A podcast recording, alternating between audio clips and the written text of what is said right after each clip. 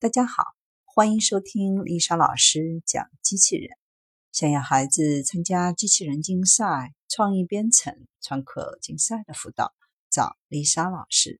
欢迎添加微信号幺五三五三五九二零六八，或搜索微信公众号“我最爱机器人”。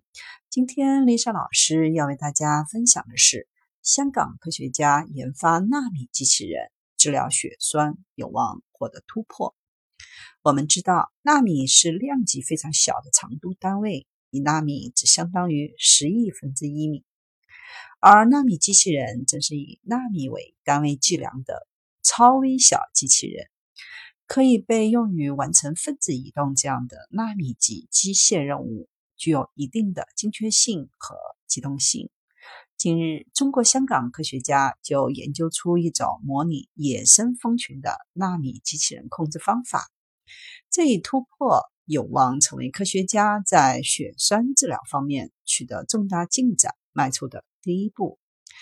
由来自香港中文大学的科学家组成的研究团队，通过震荡磁场创造了具有高重组性的带状蜂群。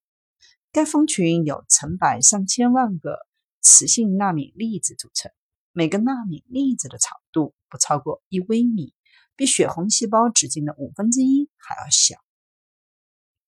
当程序员对磁场进行调节的时候，纳米机器人所组成的超微型蜂群能够产生扩张、收缩、分裂、合并等结构的变化，并且精确度非常高。主导该项研究的教授介绍说：“这种高度可重组性是关键性的发现。纳米机器人群在如此高速的运动状态下，依然能够被控制和操作，这是前所未有的。这项研究最重要的意义在于，这些纳米机器人的复杂转化可以在人类或动物的身体系统中完成。外科医生有望通过操纵纳米机器人。”来治疗存在于密集复杂血管和器官之间的血栓，并将药物送至细胞。尽管纳米机器人技术还具有潜在的医学应用前景，但大多还处于研发阶段。由于缺乏严格的人体实验条例规定，纳米机器人的临床试验尚未获得批准。不过，研究团队还在继续同医疗团队合作。探索纳米机器人在临床领域的潜力，特别是在胃肠道内操作纳米机器人来治疗胃肠道疾病。目前，团队正在进行动物研究，希望能够在未来的五年内将这项技术应用到临床。在群体行为之中，成员之间相互作用，能够实现单个个体无法实现的功能。团队的研究目标之一就是模拟自然界里的鸟、鱼、昆虫、细菌等具有的群体行为。